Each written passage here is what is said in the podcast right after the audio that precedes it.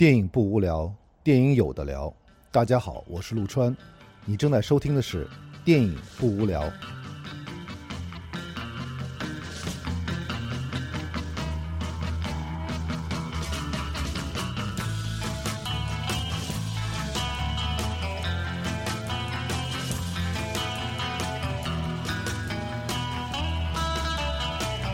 大家好，大家好，这里是电影不无聊，电影有的聊。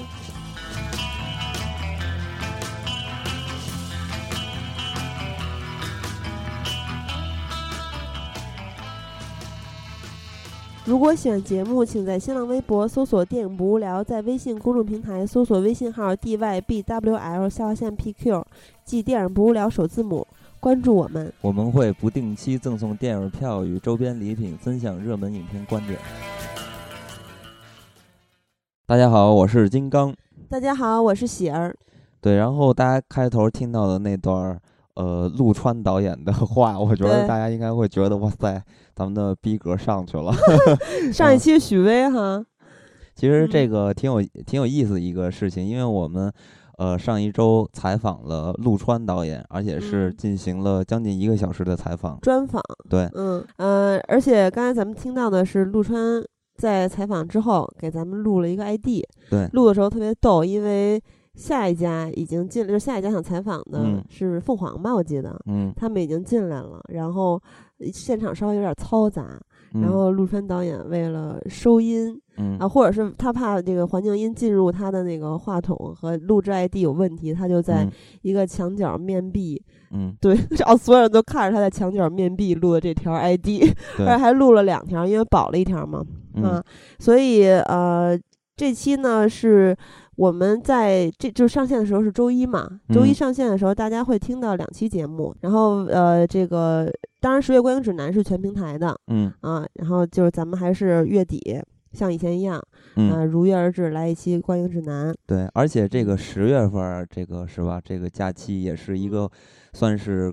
密集期嘛，然后很多影片都呃扎堆出现了，所以也不可能绕过这个话题。而且最近也是有一些，就是 曾经的这些片子也都在出现了，比如说泰囧什么的。所以呢，也就是说，我们这这回是有两期节目，一期是陆川的采访，还有一期就是这个十月观影指南是在全平台。所以大家如果想听的话，就可以是吧下载呀，各方面对，还是推荐大家听一下这些节目。啊，因为这个其实作为我们来说还是挺兴奋的，嗯，就单纯只说采访主创这件事儿，是我们陆川是我们采访的第一个大家比较熟悉的影人，嗯，那么之后可能还有其他的，大家，哎，对，可以期待一下，嗯。那么这期咱们聊到这个十月观影指南，当然就 还是有咱们的这个固定的嘉宾，也就是阿和。但是阿和其实特别有意思，因为 大家如果见过阿和的话，会发现他和陆川长得一模一样，所以陆川是他大表哥。对我们踩陆川的时候，发现后来他站起来。包括合影或者录 ID 的时候，发现他跟阿和身高也几乎一样，对，然后长得也几乎一样，所以踩的过程中不断的出戏，有一点。不是最有意思的是，咱们不是跟阿和说咱们要踩陆川的时候，阿和说。哇塞！你要踩我大表哥，当时都不理解什么意思。后面见陆川才发现，哇塞，简直一模一样。那，陆川的表弟跟大家打个招呼吧。嗯，大家好，我是阿和。那个提前祝大家中秋节快乐。对对对，我们也祝大家中秋节快乐。也祝大家十一快乐。对，应该是迟到的祝福。对，迟到的祝福。对。那咱们就正式开始本期的主题。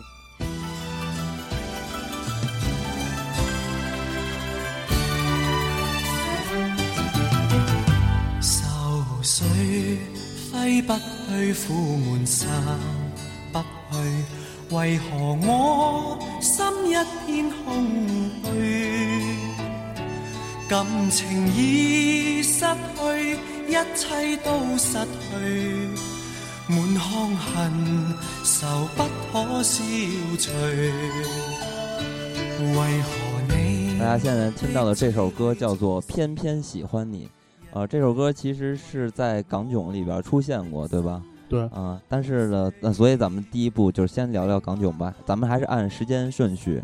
对这回的观影指南，咱们就纯按照时间顺序来跟大家聊，因为涉及到有一个档期嘛，十一档也是咱们国内非常重要的一个档期。嗯，那么在今年的十一档呢，其实有几部片子是非常重要的，他们在抢票房。对啊，一个是《港囧》，一个是《解救吴先生》，嗯，一个是《九层妖塔》《夏洛特烦恼》。嗯啊，其实也不能说准确的说是在抢票房了，反正就这几部是大家可能会比较感兴趣的。对对，然后呃，像有的可能是黑马，有的呢质量就不太行。然后这个港囧呢，又是就是最早上映的吧？它是在因为今年的十一档是早一点，九月二十五号开始。对，是。它港囧其实它是想连着俩档期，因为还有一个中秋。对中秋档，他俩档期都想赚了。嗯，所以其实，在九月二十五号上映的是有两部，一个是港囧，一个是第三种爱情。那么咱们就先聊聊港囧，因为其实刚才咱们提到这些片子，十一档的这些片子，阿和都已经看过了啊。大家之前可能就关注微信公众平台的朋友也看过阿和发的那个，就咱们推送的阿和的那篇文章，这个十月十一档观影指南。嗯。那么聊到港囧呢，这几部十一档的片子，咱们还是简单的说一下剧情简介。嗯。呃，港囧大家都知道是泰囧的下一部。啊，依然是徐峥执导，然后也他也是主演。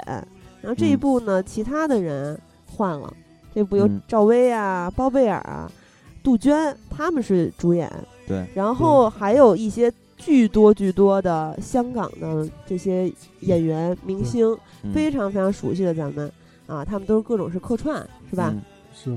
然后这部片子讲的其实是徐峥扮演这个徐来，跟上一部没什么关系。对对。啊，他是一个梦想成为画家的人，但是呢，后来由于他倒插门儿，这个娶了赵薇，然后赵薇他们家是开这个内衣公司的。对。然后他呢，就是理想沦为炮灰了，去这个小这个公司去当内衣设计师，他就觉得他自己特别不得志，然后呢，好也出现了中年危机。嗯。啊，反正就是。但他在一次大学同学会上听到了他初恋的消息，这个初恋是由杜鹃来饰演的。嗯嗯，后来呢，他们就全家去香港去游玩。嗯，他就密谋去跟他的初恋会面，但是呢，他的小舅子，也就是拉拉包贝尔扮演的这个角色，对，嗯，小舅子他是一直想成为一个导演，他的梦想。嗯，所以他在这个香港期间，他是一直在拍一个以家人为主题的纪录片儿。嗯。而在拍摄的过程中呢，他发现他姐夫有一些不为人知的秘密，然后他觉得他姐夫要出轨，就一直在给他姐夫的密谋见杜鹃这件事上捣乱。嗯，所以也就是他俩就像泰囧一样，是徐峥跟王宝强的一段这个故事嘛，这是他俩的一段囧事儿。嗯啊，然后这个片子看完之后，阿和好像还挺生气的，是吧？嗯，反正挺失望的这片子。嗯，就是为什么呢？啊。因为这，嗯，我觉得他这一部就是说，你不像嗯泰囧那样，就是说当时泰囧他是完全服务于观众，嗯，知道观众想要啥他就给啥，所以你那部看下来就特别好看，你觉得特别搞笑，嗯，但这一部就是徐峥，嗯嗯，有情怀，对对对，他有情怀，他有个人的表达，嗯，放里边，然后这只是一方面，还有一方面就是说他的选角，我觉得是严重失败。包贝尔是吗？对，包贝尔还有赵薇。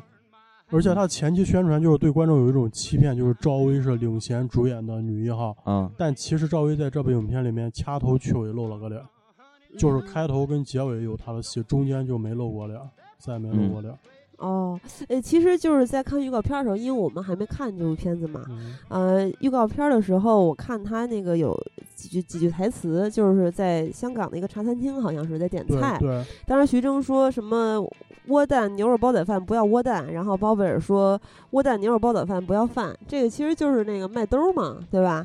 然后还有很多的，比如说杜鹃，好像是杜鹃的房间吧，应该是那个意思，它是二零四六房，是吧？对。就有很多很多的这些香港电影。还有一些香港经典的场景，还有什么？比如说李灿森饰演那个角色，他说一句话，他说他是西九龙重案组，这也是咱们经常小时候看港片的人非常熟悉的一个组组织。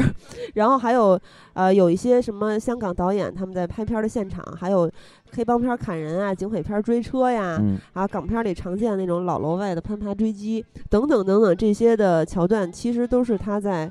怀念那个时代的港片儿是吗？是他最喜欢的三个导演，港片导演就是吴宇森，还有王家卫，嗯，然后还有周星驰，哦，那好像这部片子里面王晶儿也有客串是吧？是王晶，是王晶在里边客串。刚才你吓死我，刚才你说他特别喜欢三个导演，我以为你要有一个要说是王晶儿呢。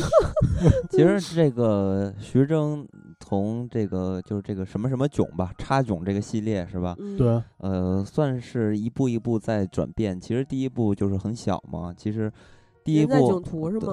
对，人在囧途。其实他是走一个这种呃亲戚啊，过就是过年回家的这么一个事情。对对对。但那一部不是他导啊？对，呃，就是大家其实可以看到，就是这个囧系列是吧？他其实一直到了第三部，我感觉似乎这个利益是越来越低了。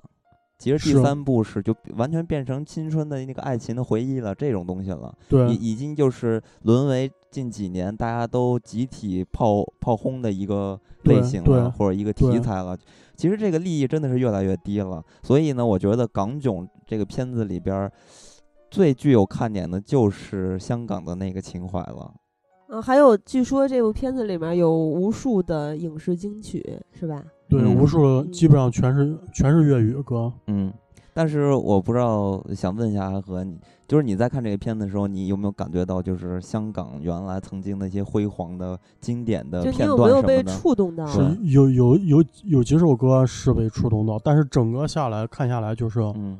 你没有那种怀旧的感觉，还是没做好是吧？对，因为那些歌曲跟他的画面是完全不搭了，跟他的故事就是硬插是吗？这种感觉。对，因为其实原来咱们聊过，在那个《匆匆那年》的时候，他用了一首《灌篮高手》嘛，对，就特别让人生气，是。觉得是在侮辱这首歌。因为你像咱平时如果听《灌篮高手》那首主题曲，都会打鸡血，但是放在他那个画面里边用来打架，就让人很愤怒，而且还是莫名其妙的打架，剧情都不符合这首歌的气质。对这部片子，虽然说目前流出来的口碑，呃，不太好，对，然后大家转的其实都是那些影视金曲，对，这部片子票房还是很可观的，它在首日拿到了一点九八亿，已经破了国产片的首日票房记录，对，加上零点场的票房是已经累计到了二点一亿，嗯，啊，所以据说徐峥他是自己期望这部片子是到二十亿，但是有人说其实是九亿，是这样吗？我觉得他个人肯定是越多越好，因为他这片儿他是他自己后来成立了个公司，他自己也是投资方之一，哦，是制作方之一，对。那他为什么会选择包贝尔呢？我非常的好奇这一点。因为这，因为你想，这部片儿是光线主投的片儿，包贝尔是光线的艺人，而光线的老板王长田是一个大抠逼。就出了名的大抠逼，他用自家的艺人肯定片酬低啊。哎，其实光线从很早的时候，就我在上大学的时候，在光线实习的时候，参加光线年会，就他们就说过，说他们要推的一个新人是包贝尔，就是好几年前了。对。当然后来大家也看到包贝尔演了一些戏，一些配角，后来又上了跑男，包括这位泰囧又演了男主之一。是。我一直不明白为什么光线要特别强力的推荐。就推包贝尔这个人，他可能觉得就是包贝尔这种戏路的演员目前比较稀少，就是王宝强一个。对，但是我听说的是这部片子里面包贝尔的演技是在完全的复刻王宝强，但是其实，呃，大家都知道每个人的这个表演方法。如果就完全一样的话，其实是挺可怕的。就是他如果跟王宝强完全一样，因为他跟王宝强的本身作为喜剧演员的气质也不是完全相同的。王宝强其实本身透着一股憨傻劲儿，对，但是他并没有。那是骨子里的东西，他要想模仿，他只能是演。因为王宝强，王宝强这人其实不傻，他是后来就是他成名之后，我我因为我接触过一次，我觉得这人是不傻，他是后来是装傻，嗯，但他骨子里那种傻，那是与生俱来了。他之前是真，对他之前是真傻，但包贝尔就是从头到尾就是装傻，嗯，装疯卖傻。对他装傻，然后来恶心观众，嗯，是这样。所以那个你不是在微博上对他发表一些意见，然后他还过来给你留言了是吗？对他，他说对不起，让你糟心了。你怎么说的当时？我当时就是说看完这个片儿想揍他，因为我 当时看首映的时候是跟跟几个朋友一块儿看了。啊，然后出来之后，我们的观点都是一致，都特想揍他这人，就觉得他就是一个大苍蝇，你知道，就想拍死他那种感觉。就是说，因可能就是说，嗯，就是语言上带有一点人身攻击，但是那是最直观的，就是当时看完最直观的一种感情的表达。啊，所以他就给你留言说对不起，让你恶心了，是吗？对，然后他的粉过了过了两天吧，他的粉丝就全来了，水军就开始来围攻我。对，我看到了，然后反正你那个留言下来有好几千了，然后好多人都在骂。对我我算了一下，应该五分之四都是骂我了，然后有五分之一是看完电影了。啊，那五分之一让我感觉很欣慰，他们是认 认同了。嗯，确实很恶心。嗯，所以呢，其实这个片子，呃，大家，呃，其实十一档，我觉得这个片子算是一个大家会，它肯定是票房最高了。对对，算是一个焦点了。对啊，但是，呃，这个片子怎么看呢？我我是希望，对于我自己，假如说对于我自己来看的话，我可能就是想看看这里边的一些那些香港的那些东西了。其实就是这么简单了。但但是这些东西，据我就是周围一些港片迷了那个朋友，他们并不买账，嗯，他们反而觉得徐峥是在玷污这些经典，那因为他用用了不对，那就是说徐峥有点投机是吗？对，投机加上有点恶搞 嗯，不过看得出来，其实徐峥，我我我一直觉得这个人挺聪明的一个人，是徐峥非常聪明。我是我当时看完港囧，我是觉得徐峥就是，就因为他太聪明了，嗯。所以他可能是这一部就是想就此终结，嗯，不想再拍这个囧系列。嗯，其实我我看得出来，其实他的野心还挺大的。是。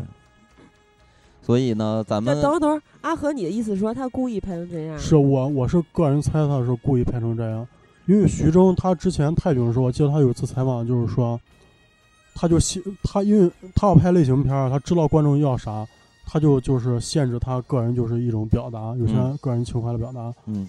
所以拍出来就是观众喜欢看，但是港囧里边他突然拍成这样，我觉得他在泰囧里边那么明白了一个人，在港囧里边反其道而行，就是有点说不通。嗯，他可能就是说不想被就是这个囧系列绑架，然后他就只能拍这些各种囧。嗯，他想拍他自己就是想拍的一些电影。嗯，所以他可能这一部就是故意就是说断了观众的念想，大家看完这一部也不想下一部了。也断了，就是投资方的念想。嗯，下一步可能他就是拍他自己想拍的题材。所以其实这么看来，但是据传说就是说，好像还有一个印囧啊，就是印度那个囧啊，印囧。然后还有就是这部影片里边另一个主演赵薇。哦哦，对，咱们忘说赵薇了。对，赵薇在里边的演技。我觉得在包贝尔身上可能还有疑义，就是说有人说好，有人说不好。嗯，但是在赵薇这块儿，大家几乎异口同声，就是说赵薇还是别演戏了。这最近是怎么了？这个赵薇，赵薇那个横冲直撞好莱坞的时候，就觉得特别灾难了。就当时就我就觉得她特别不适合演喜剧。你就你就感觉这演员演戏就是不走心，就应付那种。但是亲爱的又还演的挺好的呀。那陈可辛调教的好。可能是不是他就不适合演喜剧片啊？不是，他小燕子不是演喜剧片吗？是，就小燕子之后就再也没 基本上没演了。可能还是自己的一个定位变了吧，发生转变了，然后不愿意再 这这么糟我我我我是听有影评人说，就是说赵薇就结尾那段戏，就港囧里边，嗯，感觉感觉就好像是赵薇正在逛街，突然被徐峥拉过来演那种感觉。就完全不在状态，对，完全不走心，帮朋友忙了。其实赵薇人缘特别好嘛，在圈里边是，所以说赵薇像赵薇这种演戏不走心、随便应付的人，还稳居一线，没天理啊。有钱呀，有钱任性是吧？有钱有人。人赵薇都不去跟那谁谁来着，马云还是谁谈大生意去，过来演戏。对，电影里边还，电影里边说赵薇就是送徐峥，他不爱徐峥吗？他送徐峥一个。什么好像送了一块就是种花的地吧，还是啥？我感觉就是隐喻赵薇那个她老公送她一酒庄的事儿。啊，据说赵薇跟徐峥拍拍拍床戏的时候，她老公来探班，然后她俩激烈的床戏，她老公还拿着饭来了，说你俩先忙，我在旁边等会儿。是是，开头的那段床戏造人了。对，然后赵薇说，呃，这是一个专业演员的家属，就是正常的这个表现什么之类的，啊。所以，那这部片子里面的女神杜鹃有很女神的感觉，就是从头到尾面瘫嘛，一个表情。但是我见我就是首映礼的时候见面会，我见杜鹃真人，嗯，简直就秒把赵把赵薇秒成渣都不剩，气质是吧？对。然后赵薇那天的打扮就是，我不知道为啥，好像赵薇又发福了，就两条腿跟大象腿一样，嗯。然后打扮的就是跟一村姑了。但是杜鹃那天就是很简单一个连衣裙，嗯，非常漂亮，真是女神。绝对女神。然后阿和还懂这个，不是那那是真是最直观的。我阿和你不就喜欢大胸吗？杜鹃这种大模特应该挺平的。不是我，我也是文艺青年。所以刚才阿和说的那个推测。有可能只是一个推测，而不是事实。嗯啊，然后这部片子呢，其实，在这么一个喜庆的假日，然后又是很休闲的时光，所以相信很多的朋友，包括咱们的听友，还是会去选择去影院观看这部片子。甭管咋样，肯定都会先看。嗯，对。那么看完之后，大家的是否喜欢这个，我们就不知道了啊。我跟金刚也是还没看成呢。到时候到时候大家看完可以去电聊的微博下面留言。嗯。对对对，也让我们知道大家的感受，知道民民生民意。对，然后你正好说到这儿了，其实我们正在做港囧的这个抢票活动，在微信上，所以大家如果想看这部片的时候，可以抓紧时间来抢一下。对对。然后呃，在同天还有另外一部片子上映，这部片子其实是靠一段恋情给炒起来的。对。那这部片子就是《第三种爱情》，嗯啊，是由刘亦菲和宋承宪来主演的。宋承宪相信也是在韩国演员里面中国观众非常熟悉的一位，因为《蓝色生死恋》嘛。对。《蓝色生死恋》是这个连不爱看爱情片或者是这个电爱情连续剧韩剧的金刚都看过的一部剧，是吧？跟我妈呀，那我也是，我也是。那妈哭了吗？哭呀！还有我，我还跟我妈看过什么黄手帕什么的，那中央八台什么的，好几百集那那种肥皂剧是吧？好几百集。那你哭了吗？看《蓝色生死恋》？没有没有，还还看过那个《浪漫满屋》什么的。啊，浪漫满屋我也看过。浪漫满屋当当当年也是宋慧乔啊，对对，那瑞可火了。那会儿就是韩剧特别特别火，我记得。现在依然很火嘛。然后，所以其实这部电影的导演是李宰翰。啊，他其实是一个韩国导演嘛，这个也大家也都知道。对。他拍过大家非常熟悉的一部电影，是我脑海中的橡皮擦。对。啊，是郑宇盛和宋玉珍来饰演的。那个简直 太动人了，就是特别悲伤，看了就哭死了。哎，我记得当时就是我小时候特爱看韩国电影嘛，还是在家门口的录像这个卖卖磁带的地儿买的那个录录像带，嗯，然后买了好多韩国爱情片，其中 VCD 吧。不是，那就是那种盒装的，塑料盒装的，那够那包装还挺那什么的，够早了。对对对，挺早的。然后呃，这部片子呢，剧情大概是其实挺俗套的，是吧？嗯，是非常俗。对，是失婚女律师邹宇，就是刘亦菲饰演这个角色，她在飞机上大哭，然后宋承宪就发现她在大哭，引起她的注意。然后这个刘亦菲回到家之后，发现她妹因为单恋什么林氏集团的二公子，然后就什么自杀。对他，他他单恋的其实就是宋承宪这个角色。啊啊啊！林启正。啊，然后刘亦菲就特别生气，去找他算账。然后他发现是他妹的单相思，他就特别尴尬。然后后来他俩又因为一个事件嘛，再度相遇了。嗯。然后这个其实还有一个角色是欧弟，他是一男配，是吧？对，演的非常好，演的非常好。欧弟就一直劝这个刘亦菲远离富二代，因为他一直喜欢刘亦菲嘛。嗯。然后后来呢，又机缘巧合的是，这个林氏集团的法律的事务交给了邹宇在的这个事事务所，所以他俩就开始相处了嘛。这其实就是韩国偶像剧嘛。然后后来，这个邹宇就爱上他了，不知道为什么，反正就疯狂的追求他。对。然后从一开始很拒绝他，后来他俩又走到了一块儿。但是走到一块儿之后呢，又因为这个常咱们常见的这种大家族、大什么企业的这个家族利益，然后又这个宋承宪演这个角色又订婚了，跟一个另外一个白富美。嗯。结果呢，这个邹宇就不知道该怎么办了。然后，因为他妹妹也很喜欢这个宋承宪嘛，然后还有什么他又订婚了等等吧，就是他俩的爱情遇到了一些困难。嗯，对，大概就是这么一个非常无聊的故事。嗯，啊，那这部片子阿和说没有想象中那么烂，是吗？哦，对，没有想象中那么烂，因为之前刘亦菲演过一个《露水红颜》，就是烂出演那个，对，烂出翔那种。那好像是我们有一年的那个年度下半年十大烂片之一。嗯，去年了啊。嗯，对。所以这片就跟那片做一对比，这片实在太好看，嗯，就相对来说。但是你你这个话特别容易误导听友们之类的，就是你的意思，其实它还是不好，只是相对那部来说稍微好一些，是吧？对，我觉得这部影片就是，如果男性观众看，大多应该都是冲着刘亦菲吧。怎么可能？就一部分，一部分，一部分就是当年当当年爱着神仙姐姐，现在还依然爱着男性观众。神仙姐倒是没怎么变哈。哦，他是真没变。而且宋承宪是一点没变，这么多年了。宋承宪今年三十九，真是一点都没变，一点都没老。我我当时看这片的时候，我特意看他那个眼角那个纹，一点都没有。发现韩国的男女明星都是这样，保养的特别好，皮肤也特别好。然后拉皮了。那其实这个片子主打的就是刘亦菲和宋承宪嘛。哎，我有一点特别不明白，他就是预告片里面说这个世界上有三种爱，说一种是童话里的爱情，然后后来那两种是啥呀？还有两种呢？我也忘了。我我觉得他说的第三种爱情就是相爱的人不能在一起了，因为最后结尾他俩也没在一起啊。剧透。哇塞！哇塞！你这。其实通过他这个举动也能看出来，他有很多片子说还行，是因为他抱期待太低。因为阿和是经常看院线片的，那么院线片其实也没有很多好片儿。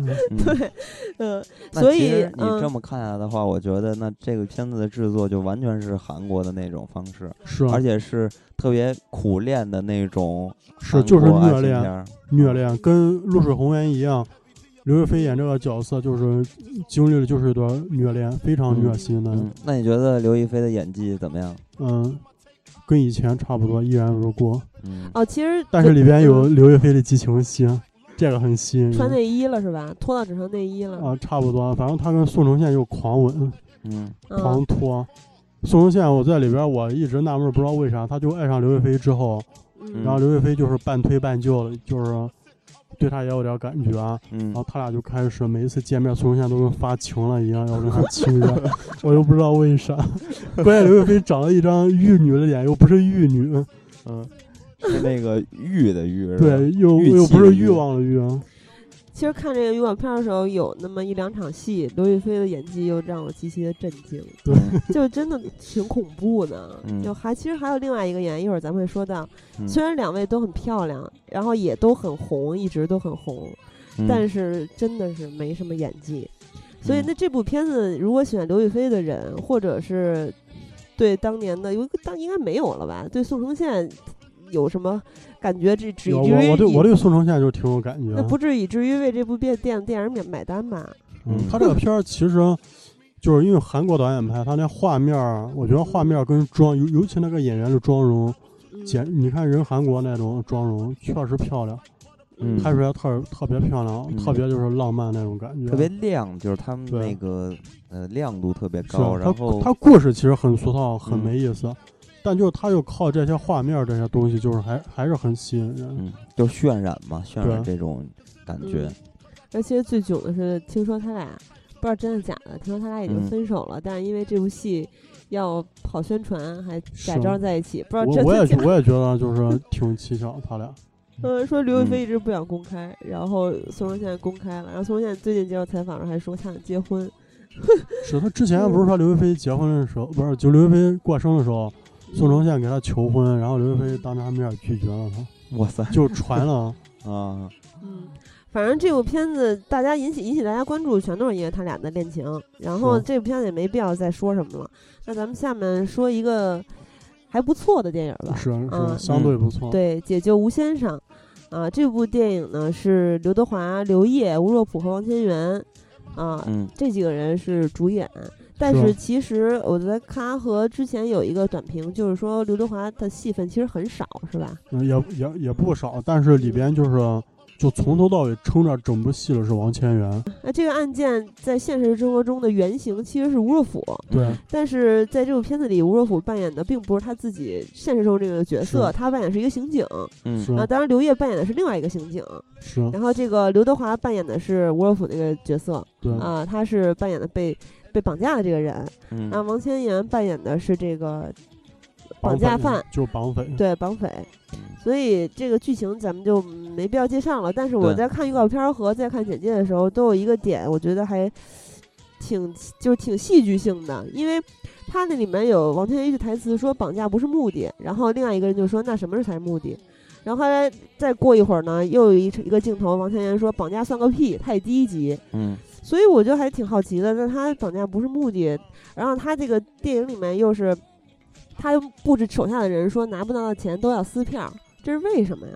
嗯，他这个角色就是特别极端的一个人，就是没有逻辑性。这个人做事儿，嗯，就是他，因为他在绑架吴若甫之前，他已经有就是绑架过一个人，然后绑架那人吧，他就是人人家属把钱给他了，给完之后他把人撕票了，然后他跟那家人说，嗯，如果你再给我一百万，我告诉你，你家人就埋在哪儿，是是这样一个反派，所以这样反派就是挺。跟跟以往反派不一样，就挺挺有意思，嗯，挺立体，就是没有规矩的一个，对他不按规矩来。嗯，其实听你就是这么说的话，我觉得呢，这个片子其实就是在极力塑造这个反派了，也就是反派会非常的有戏，就有看点。是，所以当时就是这个，就王千源演这个反派的角色，当时据说是定了另外一位演员，嗯，但是那位演员是一大牌儿。啊，那个演员可能因为档期还是各种原因就来不了。是孙红雷吗？啊，是吗？孙红雷吗？我不知道，猜测的。对，我看过一个王千源的采访，他挺逗的，还挺幽默的。他那个采访里面说，本来导演是找了一大牌儿，然后呢，但是也不是找完这个大牌儿之后。就直接找他了，就又找了别的人，然后实在没辙了 才找到他。本来给他安排的是另外一个小角色，嗯，啊，所以这个，然后他还说他没看过丁晟导演的作品。这部电影导演嘛，丁晟他其实拍过一些大家比较熟悉的电影，但是可能对这个名字有一点点陌生。嗯，啊，咱们说几部，比如说《警察故事二零一三》啊，《硬汉一二》《大兵小将》啊，嗯，对。然后，呃，他说他没看过，然后他导演就特别就是。挺倔的，然后没有没有，就说我也没看过你演的，然后还说那个说，嗯，然后这个，呃，王千源说你你看过你以前演就看过几个片段，也不怎么好看。他说你演的也不好看，钢的琴也不好看，特别无聊。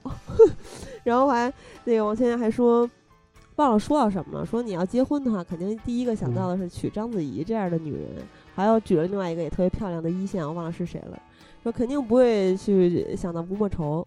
实在没辙才会想到吴莫愁，好像就说的导演选角让他演这个反派的那个意思，他打了个比方，然后他又补了一句说：“别告吴莫愁啊，我俩还那个挺熟的。” 嗯，所以这部我其实是看了一张剧照，就特别想看了，就是呃，王千源演的这个角色有一个眼神，就就是跟独狼一样的眼神，特别的嚣张，或者是特别的。暴力的那感觉，我我是听到过一个说法，然后我觉得这说法挺过分的。然后有人说，这个王天元演的这个角色就是中国版的小丑，是有这么厉害吗？是有人就是夸大，嗯，就当一噱头夸大。因为因为确实像他这个角色，他虽然比不了小丑，但是作为国产片儿，以前是很少有这种角色。嗯，而且王天王天元这次演的确实非常棒。他演技一直觉得挺好的，是，但是之前没演过反派，我印象没演过反派。嗯，对，以前就演那种老实巴交的人。对，他说导演让他这个一个没演过反派的人来演，也是挺冒险的。嗯，其实他之前演这个钢的琴，就是已经发现他挺不错了，因为本身那部片子就好，然后后面看那个绣春刀，是吧？是绣春刀也相当不错。对，就一点一点加深印象。那这回可能又是对于我来说，可能又是。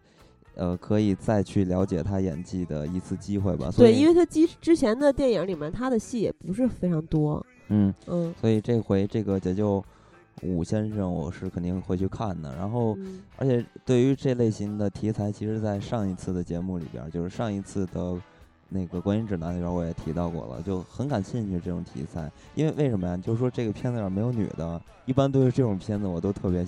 想要去看一看，跟当年看《英雄本色》似的。对，就是没有女性的，我觉得这种片子应该就因为因为因为你是 gay 吗？所以你就喜欢看男男人跟男人。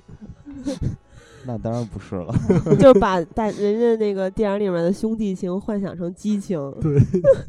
所以呃，还有一部电影是《夏洛特烦恼》，这部电影。有很多人说很有可能成为十一档的黑马，嗯，然后一对，然后又有很多这个媒体的看过了电影场之后说这部片子非常逗，对对，是吧？啊，他是这个开心麻花团队演的，嗯，就那个郝建嘛，沈腾，他是也是近几年才出了名，因为上春晚什么的，对，嗯，然后这个导演是闫飞嘛，他也是这个编剧和指导。对，之前开心麻花这个舞台剧，同名舞台剧就是也是他导。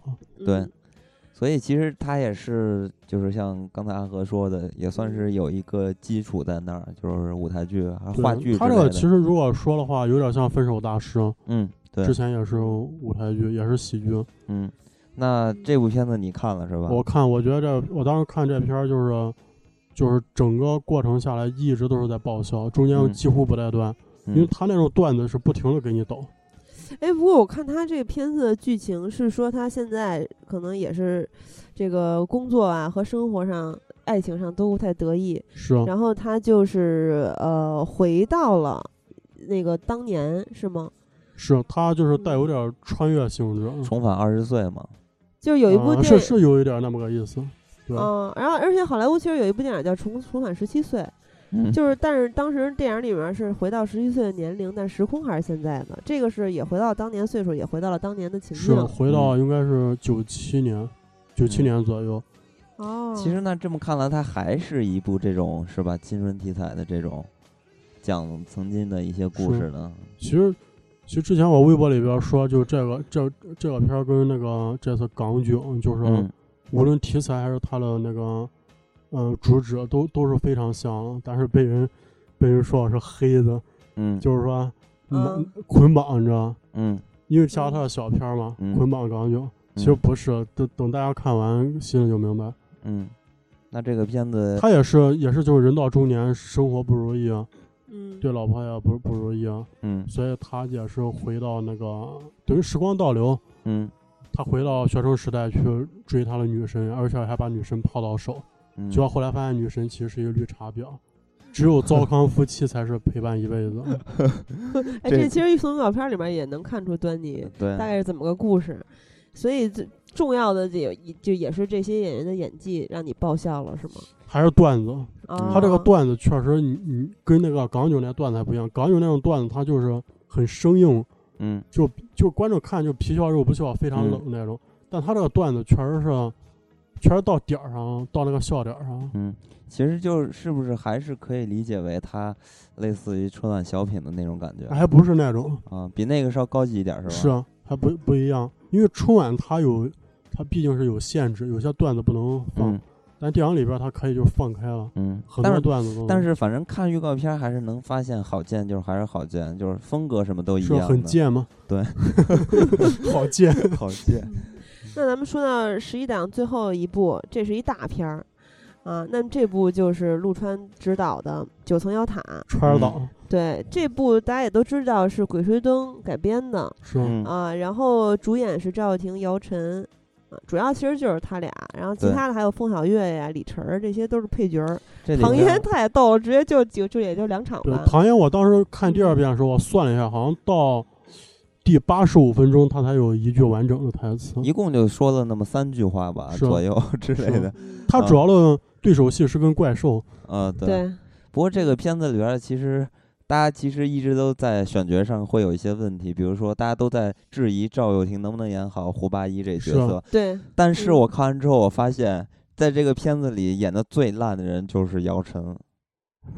就是姚晨。姚晨他是就是就是前后反差有点不一样，前边演的还行。啊，到后边就就变疯了嘛，变成那个伤是怎么念来着？而且好多场金金 金刚来一句英文一样 好标准。那样，嗯，他反正就是后边就完全的让你频繁的出戏。而且他还老轻抚赵又廷的脸，然后定在那儿，极其的尴尬。其实，在看的时候，几次笑场都是那个姚晨那是姚晨笑场。其实赵又廷还没咋破戏。对，这个片子里边，赵又廷和凤小岳这两人本身是台湾的嘛，所以看的时候大家会担心他们的这个普通话。但是我这回看电影的时候，发现其实他们这回在台词上，尤其是这口音方面，对，真的做的挺不错。对，尤我觉得尤其凤小岳。真是，我是真是基本上听不出来。对，在这方面做的还真是挺让我吃惊的。我还没有发现一个台湾人在演戏的时候能把这个口语调教的这么好。对，然后关于其实他陆川为什么选这几个角，尤其是赵又廷这个绝对主演嘛，胡八一。为什么会选他们？其实跟背后的数据是很有关系的。这个在我们采访他之前也是不太了解的啊，因为他说的还挺长的，我们就不在这儿复述了。对对对。然后说回这部片子，它其实是说是改编，但是看完看完的人都知道，跟原著关系非常非常非常少。对，就是用了一个元素，然后重新的给它加入了很多很多东西，构建了这么一个所谓的世界观吧，里边有外星人之类的这种东西，啊，所以可能会对于原住民来说就完全的接受不了。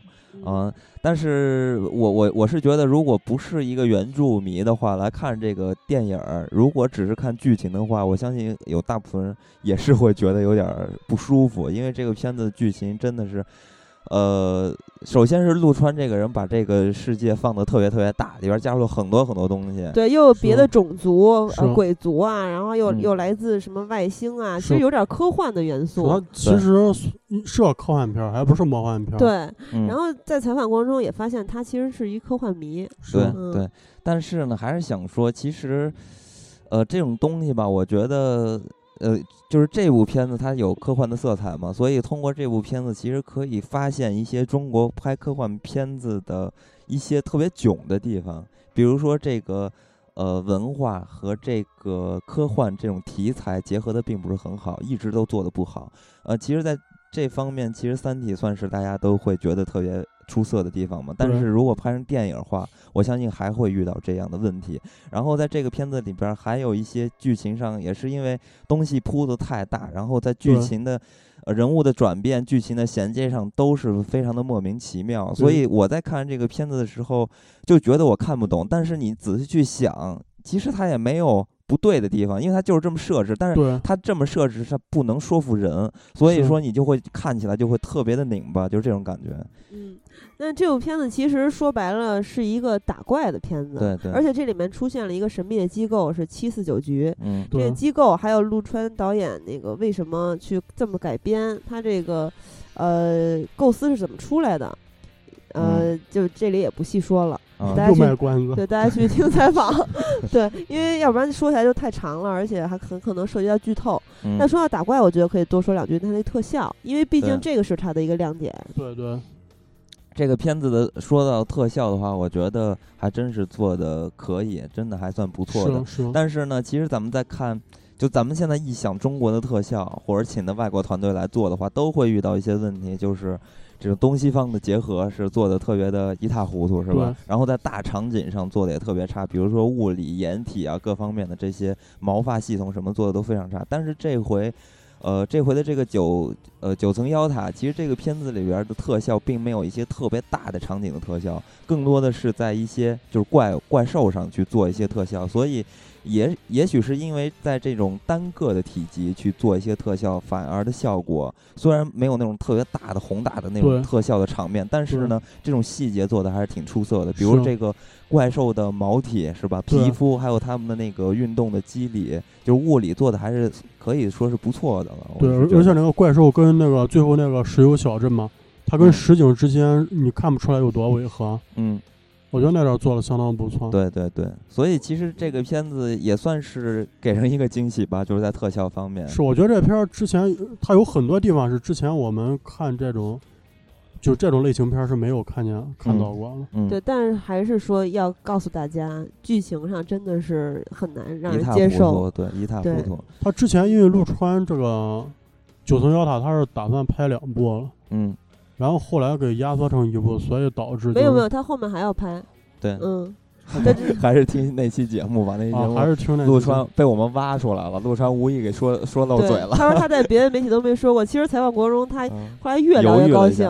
对他犹豫一下，但是他因为他聊太高兴了，他手舞足蹈了，不不知道为什么跟我们说了好多就跟其他媒体没说过的事儿。他后来他那个麦都拿到离脸，就是拿到脸上面去了。对，所以可能收听上有一些忽大忽小不适吧。那说明说明陆川也是个很感性的人。那么这部关于九层妖塔，大家就听那期节目吧，咱们也就不多说呃这关于这部电影的一些东西了。嗯，呃，其实。说到这个十一档，其实严格来说就是主要是这几部片子吧。对，嗯，那么咱们接下来当然还是要看一看十一还有其他的哪些片子，呃，但是可能有一些片子就可能在票房上、在市场上可能就不会有很多的焦点了，嗯，但是呢，咱们节目嘛还是要提提一些的，呃，比如说咱们现在说一部叫做《君子道》。但是这一部跟你之后想说的那些可不一样。你之后想说的是，可能票房不太好，市场不太好，但是片子不错。这部可就是特别的悲剧，特别的恐怖。这部片子君子道是君子道若水导演和编剧的，我不知道这个人的真名是不是就是到叫这个啊，非常奇怪。然后主演其实看起来还是挺有名的，是高圆圆和黎明，然后还有这个龙女郎姚星彤，但其他人就没必要说了。主要其实就是黎明和高圆圆嘛。这部片子特别奇葩的是，在预告片里面打出了一个宣传语，他说他自己是中国版教父。嗯。然后呢，讲的是一个上海滩后传的故事。嗯。就是呃，丁力和许文强啊，这个丁力是投日了，然后呢，许文强是因为冯程程日本人对他暗中下手了，然后他就回到了上海。嗯，就是这个又赶上这个日本偷袭珍珠港，然后当时呢，同日，日本还侵入了上海的公共租界，然后许文强负重伤了，这个丁力不是投日了吗？然后还就想这个寻寻找机会升官嘛，发财，然后他他不过后来又被他的弟子取而代之了，这不知道什么意思。那这个高圆圆这个角色呢也很奇怪，她是一个黑衣美女，然后说她是一个大亨，野心勃勃的大亨。所以最后总结说是风起云涌的上海滩再起波澜，但是看预告片你会发现演员的演技，就是刚才说到那个刘亦菲嘛，其实我一直觉得圆圆真是特别特别美，但是你看预告片的时候，你也会震惊于她的演技还是像原来一样。就是当时我们看预告片，我们仨一块儿看的，都笑了。对，一下瞬间不光是出戏，直接笑了。啊，其实因为这个高圆圆她本身这个长相，还有她给人传达出的一种气质来说的话，她更适合演那种特别阳光的、清纯的这种呃女士，是吧？是。但是在这个片子里边，算是对她自己有一个挑战吧。她呃做就是演了一个。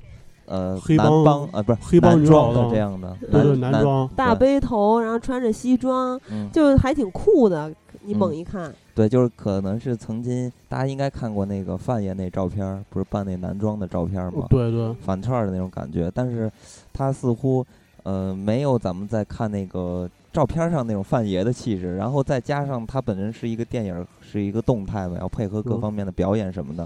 我觉得他，我觉得他那个造型好像有点模模仿那个川岛芳子。嗯，反正就是你看起来综合看起来就会觉得特别奇怪，然后呃引人发笑是这样的。所以这个片子，而且他还挂着“教父”两个字，让我觉得这是得有多大的勇气才敢挂“教父”这两个字儿。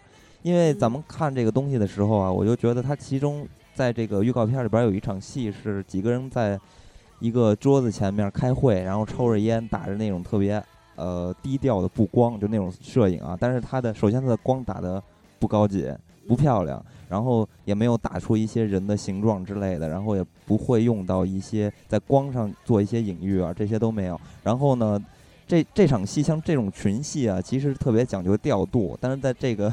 预告片子里，我不知道电影里边什么样，在预告片里完全看不到这种调度的这种灵性啊，就是感觉就像那个包贝尔演那个拉拉在旁边举着摄像机在走一样。对 对，非常非常简单，没有什么让人觉得有一种艺术价值在里边。看预告片就觉得像微电影那种水准。嗯，所以我我是觉得，如果你敢挂“教父”这个名字的话，你起码先跟这个老杜学两招，再再这么干。就因为这个片子的质感差，《教父》实在是太远太远了。嗯，它主要是讲讲讲述一个二三十年代吧，上海三四十年代的这个故事吧，一个背景吧。其实，在这个年代，还真的是挺适合那种《教父》的低调的摄影那个感觉。但是，我觉得可这个完全就是能力的问题了，差的有点远。但是你说要跟老杜学两招，会不会有人误会你认为？教父那导演是老杜，啊应该不会吧？我也解释一下，因为之前有的节目里面，就是咱们开了一些玩笑，然后大家可能就是就可能跳了一下之后，大家以为就咱们是那么认为，其实当然不是啊。对，金刚意思是就是。那个啥，老杜是比较能接近那个水平，就在中国舍远求近嘛。因为老杜在中国，他总不能跑到美国去找科巴拉吧？对，主要是我是联想到，其实老杜在拍黑帮片的时候，他的调度真的是非常非常出色，而且这种东西是属于个人风格的，其实是学不来的。对，是这样的。对，所以这部片子咱们也不多说了。我再说一句吧，呃，因为这个片子里边有丁力。所以我一说到丁力，其实我突然联想到一个人特别适合演丁力，就是林家栋。嗯，我不知道为什么感觉林家栋特别适合演丁力这个角色。林家栋一直是我香港演员里面非常喜欢的一个配角，就是对他无感。嗯，我觉得他还演技还不错。我觉得他演啥都一个样子。但我是觉得他只能演黑帮片儿。对啊，他不主要就是演警匪黑帮吗？他也之后也演了很多这种喜剧片什么的，都不是特别好。没看过。对，就是演黑帮片儿，就还是跟老杜他们这老杜调教的好。对谁跟老杜演都会有。你就觉得他应该出现在那个画面里。我觉得林家栋，我我觉得演的最好的是《天下无贼》吧。哇塞！所以，那么在十月里面有一部动画是。重头戏，而且也是很多很多人一直期待的，终于上映了的一部片子。那么这部片子就是皮克斯的《头脑特工队》。没错。对这部片子，大家看过预告片和简介之后，就会发现它真的是很脑洞大开。而且皮克斯作为一个，就相信是很多人最喜欢的动画厂牌了。他做的片子，不光是他给你一些视觉上的奇观，他往往还很能打动你。但还是偏主流系的啊。对，然后那这部片子阿和也看过了是吗？说我看了。你看是枪版是吗？哦，对。这我不要。迫不及待看了，不等不等上映了。对，嗯，其实呃，其实看这个预告片的时候，就发现啊，皮克斯终于又找回自己属于他们自己的创意了，就这种感觉。呃，因为这个片子其实看起来。呃，就是在构思上其实还是挺有意思的，然后而且而且我觉得它真的是特别有这种童话性在里边。首先，它的故事特别的美美妙，就是几个住在脑袋里的人，所谓掌控你大脑的情绪的这五个人，然后去帮助小女孩找回她美好的那些回忆嘛。所以它本身其实还是属于皮克斯原本的那个风格的，然后也会一直是就是有笑有泪的这种感觉。对，我就准备好哭了，阿和哭了吧？我我看墙板都能看哭，就这个片子对于这种恶趣味的人来说，其实还挺恐怖的。你想啊，这个片子里边，他是在讲述一个小朋友或者每一个人的脑袋里都有几个人来控制你，所以说你你就不是你，你只是一具肉体，是被人控制的。然后他又这个片子又拍给小朋友来看的话，我觉得太恐怖了。看完全片有这感觉吗？和我觉得应该没有吧，肯定没有，肯定没有。就是恶趣味的人可能会这么解读。那么说回这个《头脑特工队》，《头脑特工队》这个片子应该有很多人看过了，像阿和是吧？但是阿和一直还想再去电影院去看一这这必须要最最少看五遍。嗯，其实近几年这个动画片，就我感觉吧，没好像没有怎么看过皮克斯的动画片了。就是近几年有没有这种感觉？上一部是《勇敢传说》吗？啊，不是《怪兽怪兽大学》。啊，对对对但评价就是比不上之前那几部。对，就是感觉就是那种能让人记住的皮克斯那种感觉，好像有点少了。希望这个现在能找回来一点。这这一部就是说是皮克斯的就回血之作、证明之作吗？嗯嗯。那么咱们这个片子应该是会去看一下的。对，肯定要看的。对对。嗯，然后还有在这个刚才是十六十月六号嘛，然后咱们直接就跳到十月十六号。十月十六号呢，也是有这个三部电影，呃，四部要上映的，咱们要都说一下。第一部，咱们说一下《新迷宫》。嗯，这个片子其实没有大家熟悉的演员，嗯，导演大家也并不太熟悉。这是他处女作，应该处女作长篇处女作。对，然后呃，这部片子是那个在一四年。的金马影展上，他有提名最佳新导演和最佳原著剧本儿，然后在那个青年电影展上是获了青年电影竞赛的最佳导演。那这部片子其实阿和也已经看过了，对，嗯，那阿和简单的跟大家说下，大概讲的是一什么故事吧？相信很多人并没有知道这部片子。是他其实讲的就是一村里的一个命案，然后这个命案吧，嗯，因为这个尸体在村里放着，被就是被烧焦了，认不出来，嗯。然后村长就是，就是挨也算是挨家那个认吧，嗯，来辨认。但是在辨认这个过程中，发现就是说很多就是背后的东西。嗯，哎，哇塞，这个故事我还挺感兴趣的，因为我自己自己在构思一个故事，有点这个意思，就是通通过一个命案发现了城市中处处呃就是有暴力发生，就是你挖掘出来更多的暴力。那么，所以大家如果感兴趣的话，也可以关注一下这部电影。然后就是说，这个片儿就是故事，它其实是一个很简单的故事，它就是导演把这个叙事结构给打乱了，嗯，然后还带一点那种黑色幽默，所以，所以就有人说他这个片儿有点像那个低俗小说跟科恩兄弟的混搭，这么牛啊，这么高评价啊，这我觉得这只是一种夸奖吧，应该没有到这个水平。呃，这种昆汀和坑兄弟，就完全都是我最爱的东西，最爱的最爱的东西，最 吓死了！金刚的恶趣味越来越恐怖。所以这个新迷宫确实我也是听到了一些口碑，然后都觉得挺有兴趣。而且对于这种片子呢，一是没有大明星，是吧？对。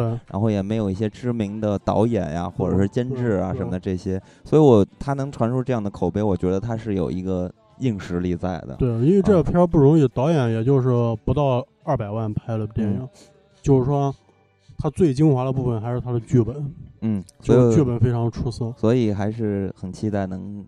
呃，做电影去看一看这部电影的这部影片，我觉得如果是影迷的话，就千万不要错过十月份。你想这新迷宫这名字跟坑兄弟多像，就是雪迷宫。你说之前叫冰棺，我不知道为啥后来改成新。那么继续啊，这部片子还是强烈推荐给大家，然后请请大家关注一下。然后那下面有一部其实是一个大片儿，而且是这个漫威的大片儿。那么可能喜欢超级英雄的人。会去看，对啊，这部片子就是《蚁人》，之前咱们也说过了，现在已经定档了，然后也要上映了。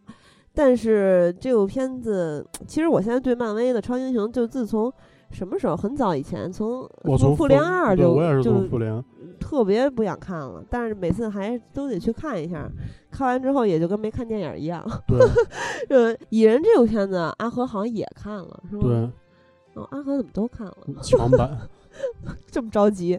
是不是挺怎么样？因为因为这漫威的片子，就是说之前北美那边流出来口碑也一般，我就想着反正就那样了，就赶紧看了算了。嗯，然后结果看完之后发现，就是非常俗套，就还是漫威那一套。你就是从头到尾，你闭着眼就知道他那个套路化的模式。嗯，也不像就是说大家看《银河护卫队》有一些非常惊喜的东西，不一样的东西在里面。他就是还是很规范那种超级英雄电影，嗯，但是这个蚁人，我看那预告片里边，他领找的一堆那个大蚂蚁，因为他变小了嘛，那蚂蚁跟他一边大，哇塞，巨恶心。是啊，有有密集恐惧症的观众还是慎看，我觉得。对，而且这个蚁人，我总觉得他是超能力挺猥琐的，属于和隐形人是同一类的，特别方便做 就是做坏事儿，然后还被人发现不了的这种。你是说去女生裙子底下吗？啊之类的，就很猥琐嘛。你你想想，啊，反正他那么小能去的地儿还挺多呢。对，不光是裙子底下，特别适合放在《西游记》里边。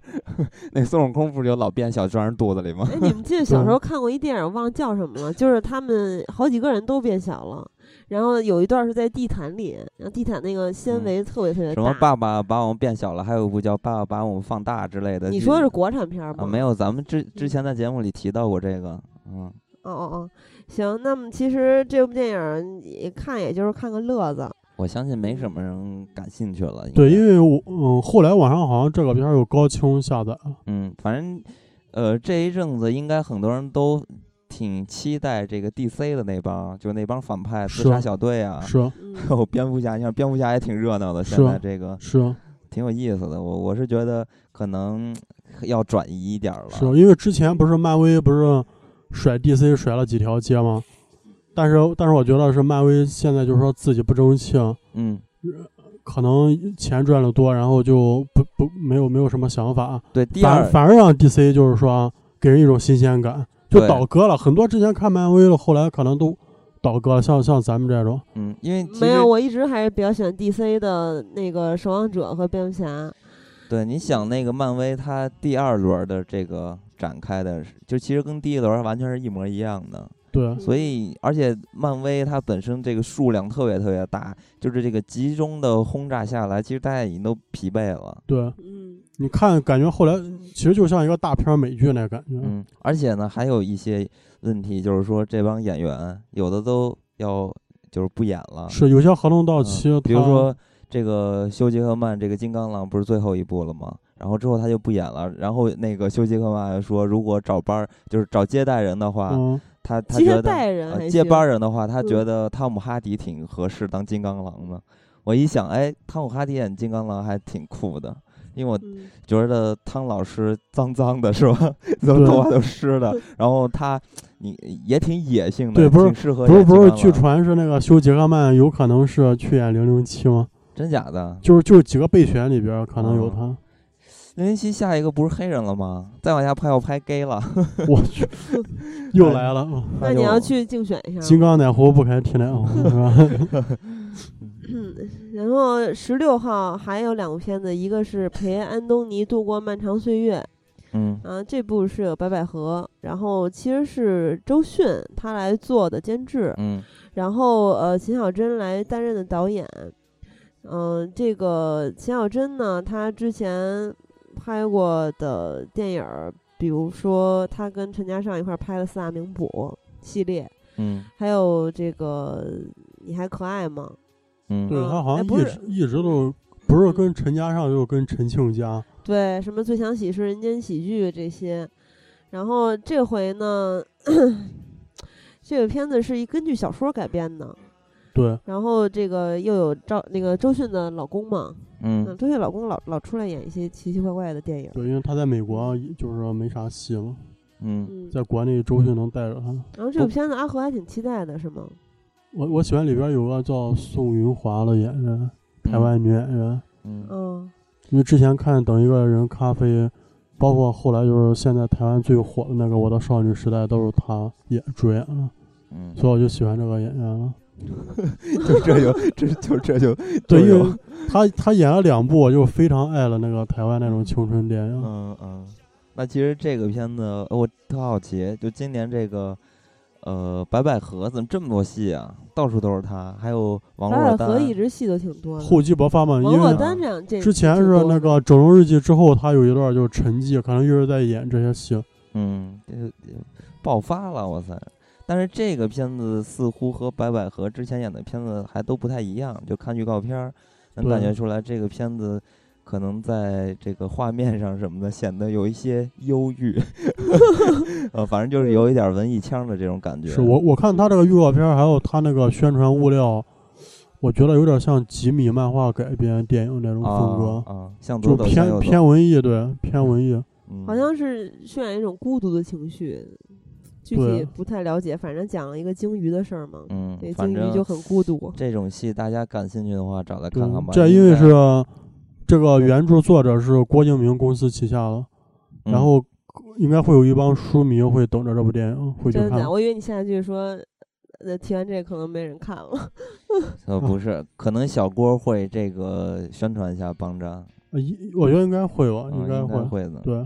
不过这种片子不是小郭的风格啊，不是郭敬明的风格。我觉得，因为《小时代》的成功，他可能把他旗下了一些，就是别他旗下作家的作品也一一些比较热门的作品，嗯，都带说对，也也会做出来改编。嗯，不过这个片子其实还主打一个就是周迅监制，不知道会有什么样的效果。对，嗯，然后最后一部十六号上映的是《小王子》，《小王子》相信大家在小时候很多人都看过，对，都是床头读物。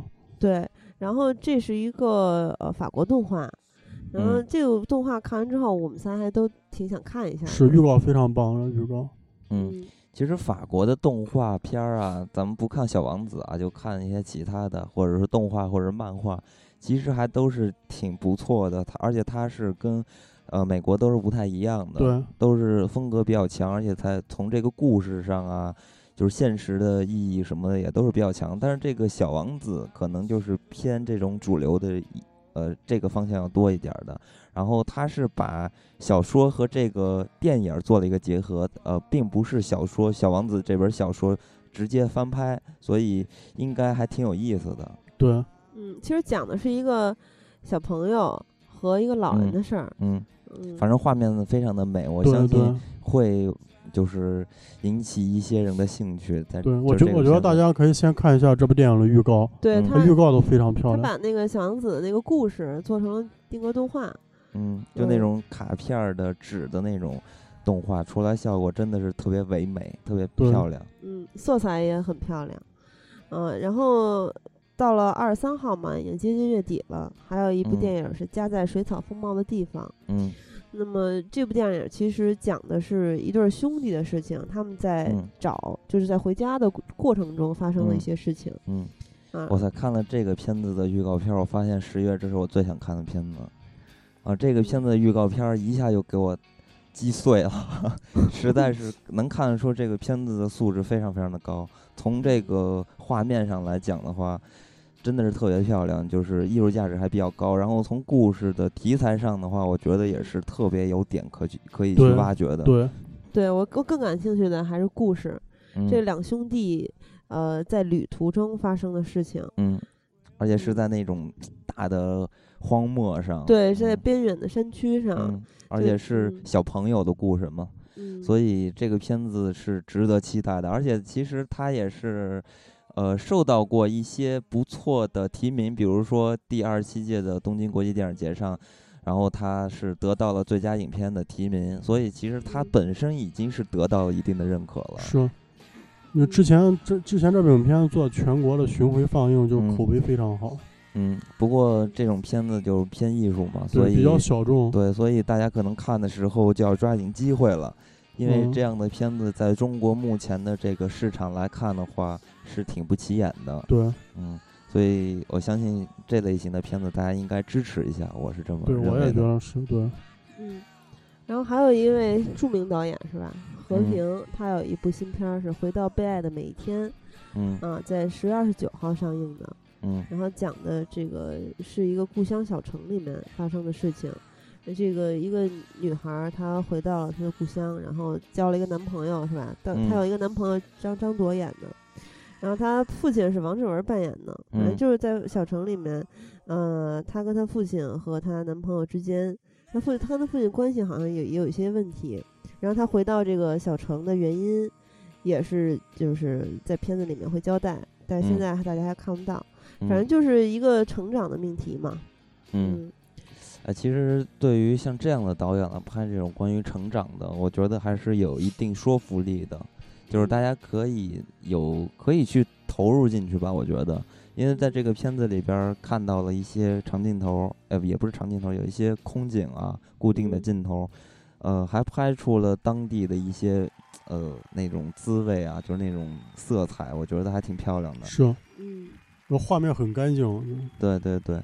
所以这个片子其实它也算是一个小片儿，也是偏文艺腔的这种片子。对。所以说十月大家其实可选择的类型太多了，特别特别多，而且数量也是特别特别多的。然后会有一些大制作，然后各种各样的片子。对。呃，但是我还是建议大家可以关注一下这些类型的小片。对，咱们说到月底的这几部片，还有一部也是。比较重点的是《山河故人》，对，但是贾导贾樟柯，嗯，他上一部《三峡好人》之后已经过去九年了，嗯。嗯，然后就是他在采访里面说，是因为一些大家都知道的原因，所以九年没有看到他的作品，这次他的机会很难，没在院线看，对对对，就是他这次机会很难得嘛，要跟大家重新见面，嗯，然后主演他媳妇儿赵涛，还有张艾嘉呀这些，像 张那个又有张铎，对，嗯。然后，然后，呃，讲的是这个小城的一个故事，也是小城故事。嗯，其实基本上是他是就是，呃，贾樟柯把这个片子赋予了两个命题吧，一个是时间，还有一个就是乡愁。嗯。所以这个片子其实大家看预告片的话，可以发现还是贾樟柯那一套，啊，然后也是 国外国的影节跑一圈的这种片子。所以其实贾樟柯的存在一直引起一个命题。也是很多人对贾樟柯的电影做一个，就或者说是不同的声音，或者做一个批判的角度发出的一个声音。很多人都在说贾樟柯的东西是不是有一些过度的去讨好国外的评审，因为他的东西总是去暴露一些中国的不好的那一面之类的，所以他是似乎他在讨好国外的一些人。然后去买他的电影，就是买账嘛，对他的电影给一个特别好的评价。所以很多人在说，呃，老外看贾樟柯的电影，并不是喜欢他的电影，而是喜欢他所传达出的中国的那个现状，一些不好的地方。这话不是原来说大红灯笼高挂时期的张艺谋的对对对，所以其实他们拍这些题材的人总是，反正他们拍这些题材的导演呢，总会受到或多或少受到一些这这种方面的质疑吧。嗯，但是我觉得贾樟柯这么多年也算是挺不容易的，一直在坚持自我的一个创作。对，嗯，所以作为一个老乡嘛，还是挺支持贾樟柯的。嗯，不过确实贾樟柯的电影看起来也不是特别的愉快，所以在院线上映的时候，嗯，也真的是很难保证很多人会买账的。对，因为他他本来拍的就是文艺片儿。嗯。我一直觉得肯定不会太高。嗯，我一直觉得贾樟柯那小五真是拍的挺有意思的，因为那个小五可能更多的是投射在一个人上。你像《山山河故人》嘛，他肯定就命题要大一些了。对。啊，嗯，像这种东西的话，还是留给大家来看吧。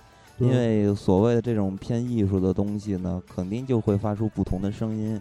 啊，也是能发出声音，我觉得是最好的。对于这些导演或者这这些作品来说，这是引起，就是引起大家的一个重视的。我我反而觉得是这样的。对，然后在十月三十号的时候，咱最后再说一部，这一部是《大幂幂》来了，《大幂幂》和鹿晗，啊，叫我是证人。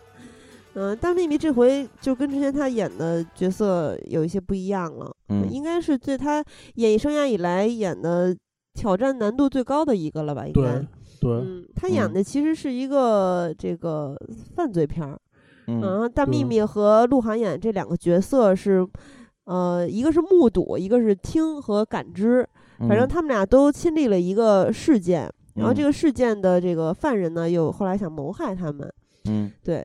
是这么一个事儿，而且大幂幂她演的是一个失明的人嘛，因为自己的失误导致她弟弟死亡了，自己也双目失明了，嗯，所以这回她，嗯，不知道她的 演技会有什么变化，嗯，这种失明的这种，我记得前几年就是之前吧，也不算前几年就，嗯。很早很早之前嘛，就是突然就出现了对于演技的要求，或者说很多人在出演一些盲人的时候就会放大这一点来说，我这回的出演是非常有难度之类的。但这几年，对于演一个盲人来说，其实引引不出什么话题了。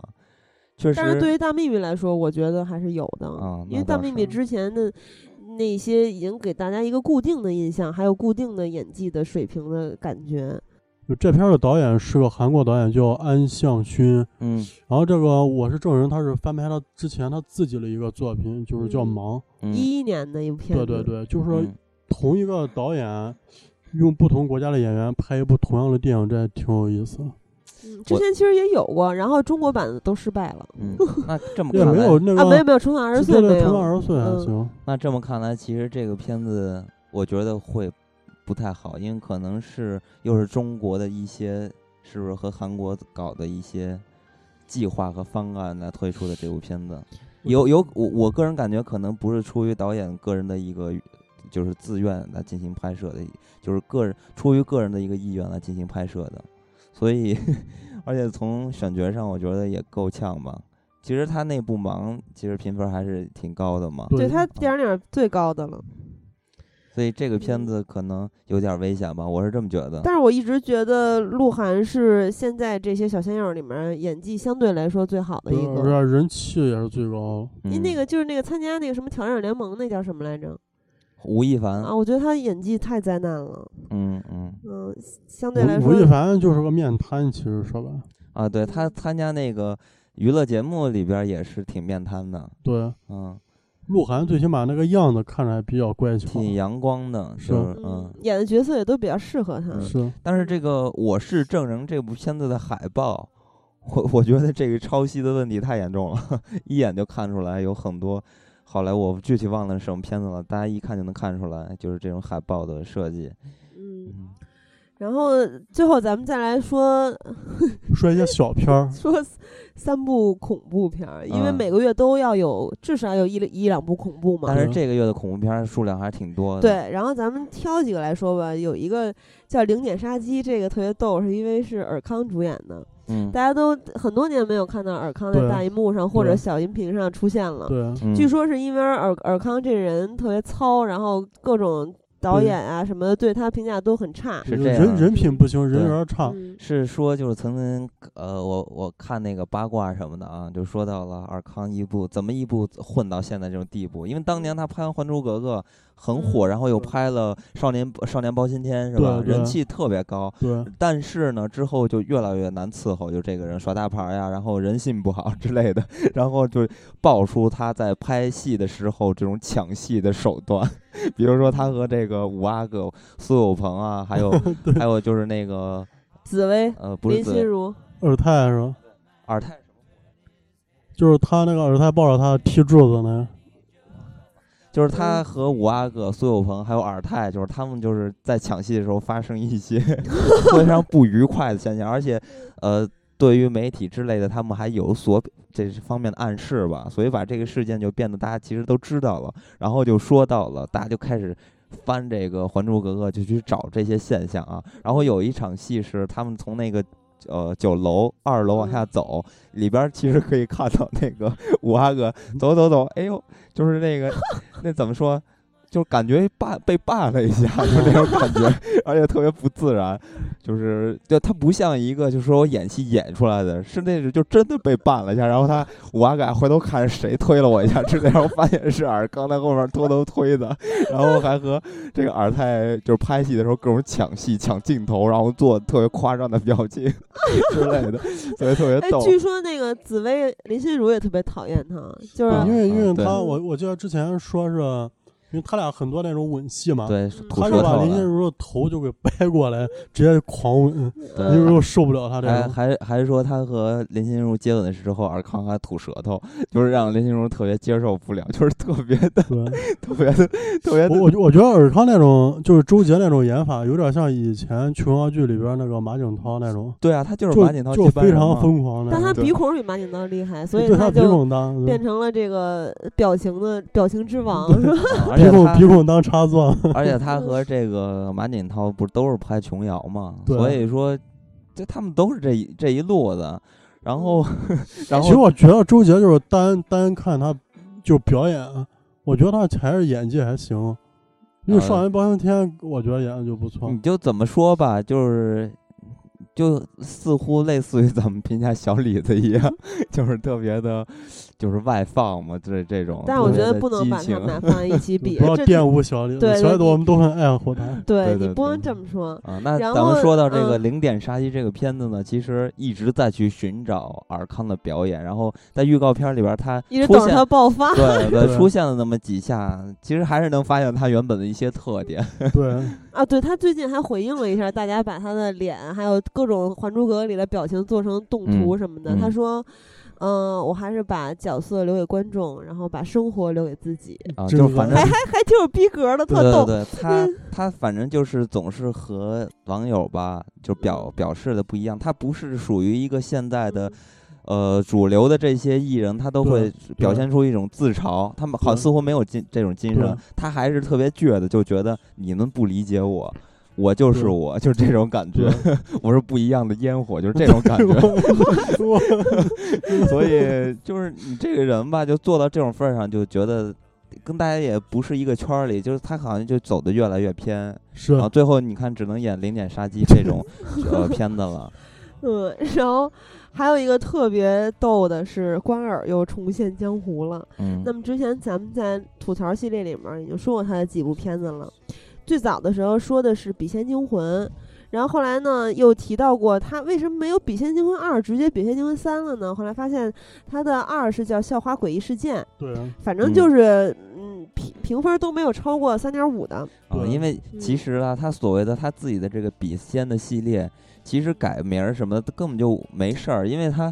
电影跟笔仙压根儿没有半点关系，所以随便改个名儿，我觉得完全没有任何的。但这回又回来了，人家这回叫笔仙魔咒，反正就是还是跟笔仙干死干死磕。这官儿也挺逗的，他那个豆瓣儿引人的他那个专题的页面，就是他个人的页面，放了一张他自己的照片，那照片 就感觉。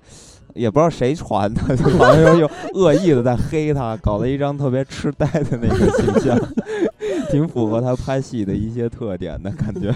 嗯，然后还有一个电影是原来他们拍的恐怖片，咱们还比较熟悉的是香港导演，那么彭发、彭顺这两个兄弟嘛，这回是彭发，然后他拍的这个片子是《探林探林档案》，之前有一个微电影。由于是陈老师陈冠希来主演的，所以就是一个网络剧。对对对对，然后对对不是微电影，说错了，反正就是引起了大家的一些关注嘛。对，然后一关注的也挺少的，其实。反正这我看了一集，后来觉得没啥意思。我也看了一集，特没劲。主要是冲着陈陈老师吗？嗯，但是陈老师在《探林档案》里边表表现的并不是很好，没有曾经的那个感觉了。陈老师的眼袋越来越大了。然后这部就是《烫林档案》的电影版。嗯，然后这个还有潘粤明一些，王景春、莫小琪这回都来当一个配角儿。然后，但是呢，大家应该都很关注这个电影版有没有陈老师主演。也非常遗憾的告诉大家，这个片子没有呃陈冠希。对对，但是好几个就是咱好久没见着人，比如说华子、朱雨辰，嗯啊，然后莫小琪好久也没见到了，这回又就演了一个小角色，特别想念他的身材是吗？对，还来给这个吴昕。呃，衬托吴昕，吴昕是《快乐大本营》的人嘛？你说孟小琪混的多惨啊！那就给吴昕，就是吴昕在的电影，他居然还要当女配，对，女二号，真是。其实，其实《快乐家族》啊，啊，其实孟小琪就是，其实我觉得孟小琪，对对，他其实我因为我之前看那个。北京爱情故事啊，嗯，我觉得他演的还不错，他就演那种女。但所有人熟悉他，应该都是从那什么吧？一半还是一半对，嗯，因为她，我操，真的挺漂亮的。我就是冲他之前不是说露点嘛，所以就赶紧把那片儿下。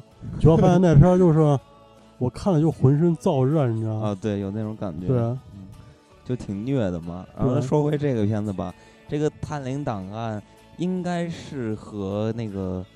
呃，就是网络剧，似乎在意思上应该还是保持一致吧。但是我看这个剧情，就是呃一个人来找他帮忙调查自己的一些问题，是吧？然后这个调查的这个探长，也就是这个有一些特异功能之类，我也不知道他有没有特异功能吧。然后后面又频繁的出现了一些幻觉，而这个思路让我想起那什么了，《异度空间》了，因为《异度空间》张译。呃，张国荣扮演那个角色后面不是也是频繁的，就是精神分裂呀之类的这些东西。他这个涉及一个一个那个地点，就是说穿过什么一个港湾广场的人就可以看到另一个世界，然后有几个人都看到了，然后就围绕这个。可能到最后，我觉得要不就是嗑药嗑嗨了，要不就是纯的精神分裂，因为要不然就是阴谋之类的。反正来来去这几个，反正一放到大陆就变成这样了，也没法看了这种东西。嗯。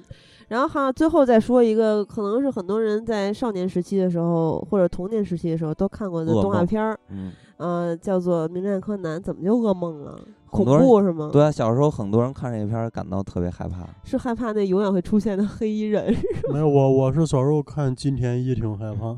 嗯，对对，一样，这也是那类型的。很多人，你可以去网上翻一翻，就是大家觉得最恐怖的。呃，童年的噩梦，好多人都会说到这片子里边的人。你不是看那个富江吗？我我那个完全不会给我带来噩梦。那不是，那就恶心啊！呃，其实其实柯南，我小时候小学时候那会儿老去那个隔着栅栏买那个外面小贩儿卖的那个他的柯南的那个卡，我还收集了好多好多柯南的卡。小时候特爱看，每次一出剧场版都看，现在都已经快。把它淡忘了，然后这部片子是说是在十月二十三号上，但是好像还没没有完全定档。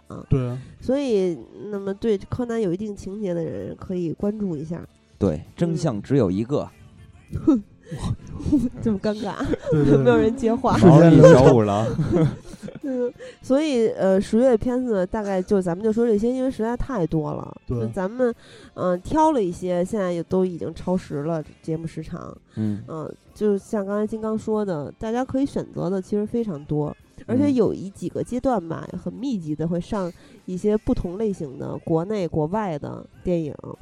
然后，嗯，就凭自己的喜好吧，或者是，刚才咱们也建议大家多关注一些所谓的小片儿，可能大家嗯平时不会关注到的电影。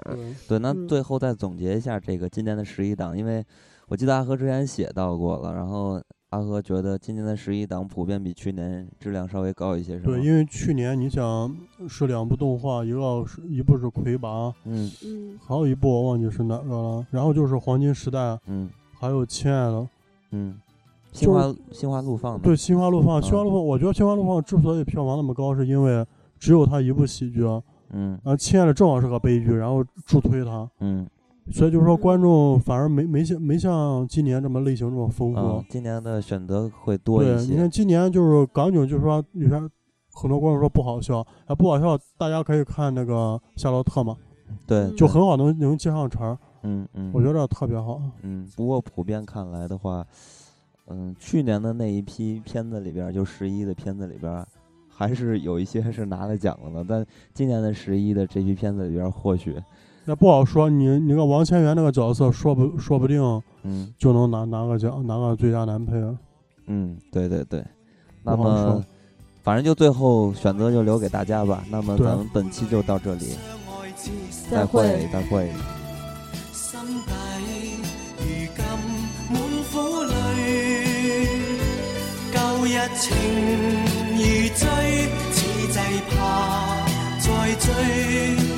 偏偏痴心想见你，